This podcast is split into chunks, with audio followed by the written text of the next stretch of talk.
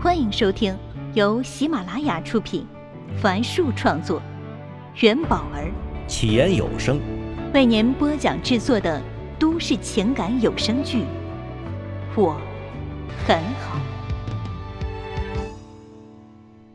请听第五十一集。我真的觉得吧，我们有时候呢是太看重结果了。拿这次策划为例好了，温暖认真的看着顾城说道：“很多人觉得，如果我们没有拿下，那么所有的付出都白费了。但事实上啊，通过这次和你一起策划，我对国内综艺节目有了一个梳理和了解，还想象了未来城市电视台综艺节目的模样，这对我来说很有用的。”顾城看着温暖，感受着阳光照在他身上的温暖，他的心此刻也变得暖暖的。哼，听你这么说，我好受多了。一个综艺节目的成功是有很多因素决定的，有时候落选真的不是产品不好，可能只是合适不合适。或者是电视台本身的预算问题。说到这里，温暖又想起了谢畅为了给节目拉赞助，宴请刘氏集团刘总吃饭的情景。一抬头，他就看到谢畅跟着李峰走进了餐厅，两人四目相对，但都慌张的躲开了。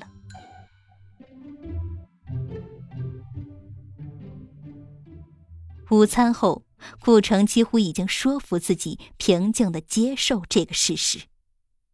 何况现在是超级宝贝新版运营期，需要他投入大量的时间和精力，而他又对超级宝贝充满了信心。可他终究不是生活在真空中啊！电视台里有多少人，就会又多出多少流言。甚至有些是谣言。下午一点半，李峰亲自走到办公大厅的墙壁前，在宣告栏处贴上了一张白色的 A 四纸。贴完后，他看了一眼周遭，很快又走进了办公室。等主任办公室的门一关，原先假装在工作的同事立马涌到了宣告栏前。看看到底通告了什么。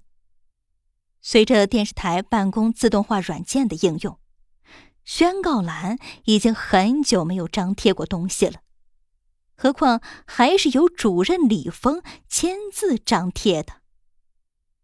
只见上面写着：“关于江城电视台幺幺项目的最终竞聘结果，经江城电视台幺幺项目组最终研究决定。”获胜者为谢畅，明星和企业家。右下角还盖了电视台的红色公章。顾城坐在电脑前，看到李峰站在宣告栏前时，已经知道他要贴的是什么了。见同事们蜂拥而上，他犹豫着要不要也凑上去。否则会不会显得输不起？他陷入了两难的局面，最后还是走了过去。看完公告的同事，要不避免和他眼神接触，要不就是轻轻的喊上一句“顾导”，然后消失在他的视线里。顾城站在公告栏前。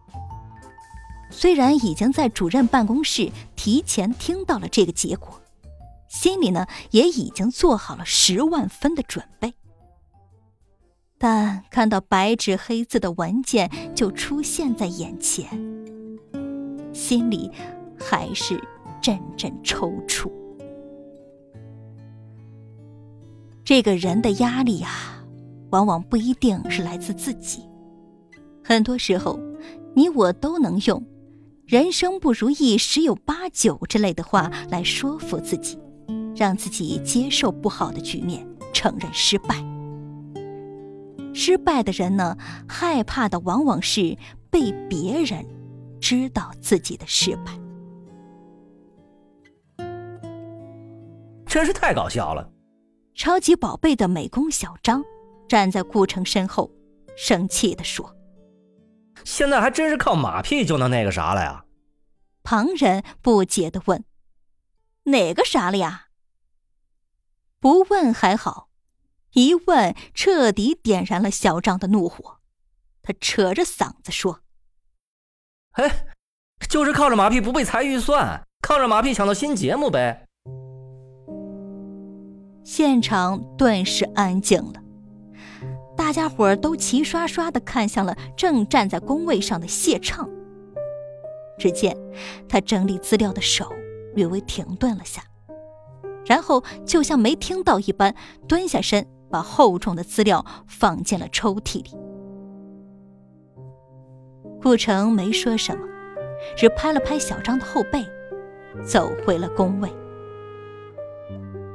就在这时，温暖走向谢畅，伸出手说：“谢畅，恭喜你啊！”所有看到这一幕的人都不可思议的看向顾城。顾城只能埋头打字，假装没看到。不知为何，他突然想到了那个暴雨夜。有一个黑衣人在文体中心接走了温暖，难道那个黑衣人是谢畅？顾城抬起头，看着谢畅，问着自己。几乎同时，整个电视台的员工都在社交软件在茶水间，在工位上。在厕所里，在楼道上，三三两两的议论开了，说什么的都有。哎，这顾城是不是电视台最没用的导演啊？哈，不久前刚被砍了预算，现在又输给了谢畅。哎呦，那谢畅什么来历啊？年纪轻轻就这么厉害啊？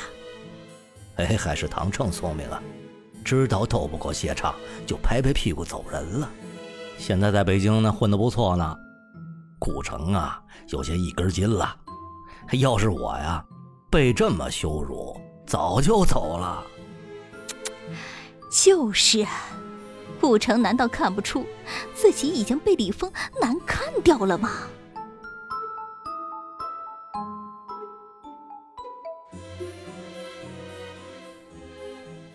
下班时，顾城一个人走进电梯。下降到五楼时，途中见来两个年轻的同事，顾城不认识他们。其中一个长发的女生，对着一个理着寸头的男生说：“喂，要是你输给了一个比你晚进电视台很多年的人，你会怎么办？”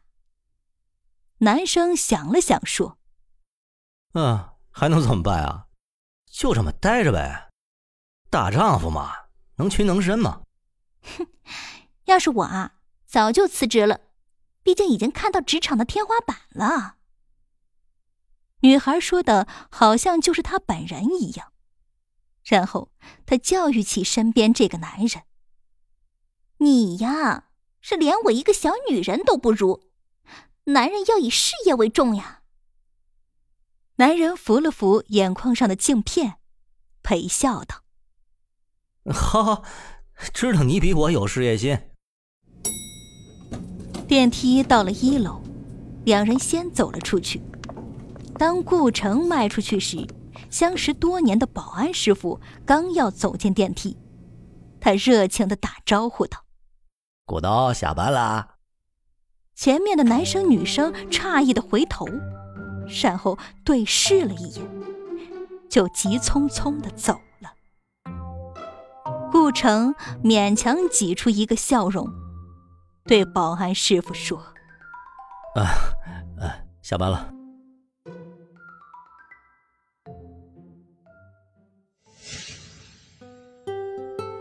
本集已为您播讲完毕，感谢收听。喜欢请订阅，分享给更多的朋友。下集再见。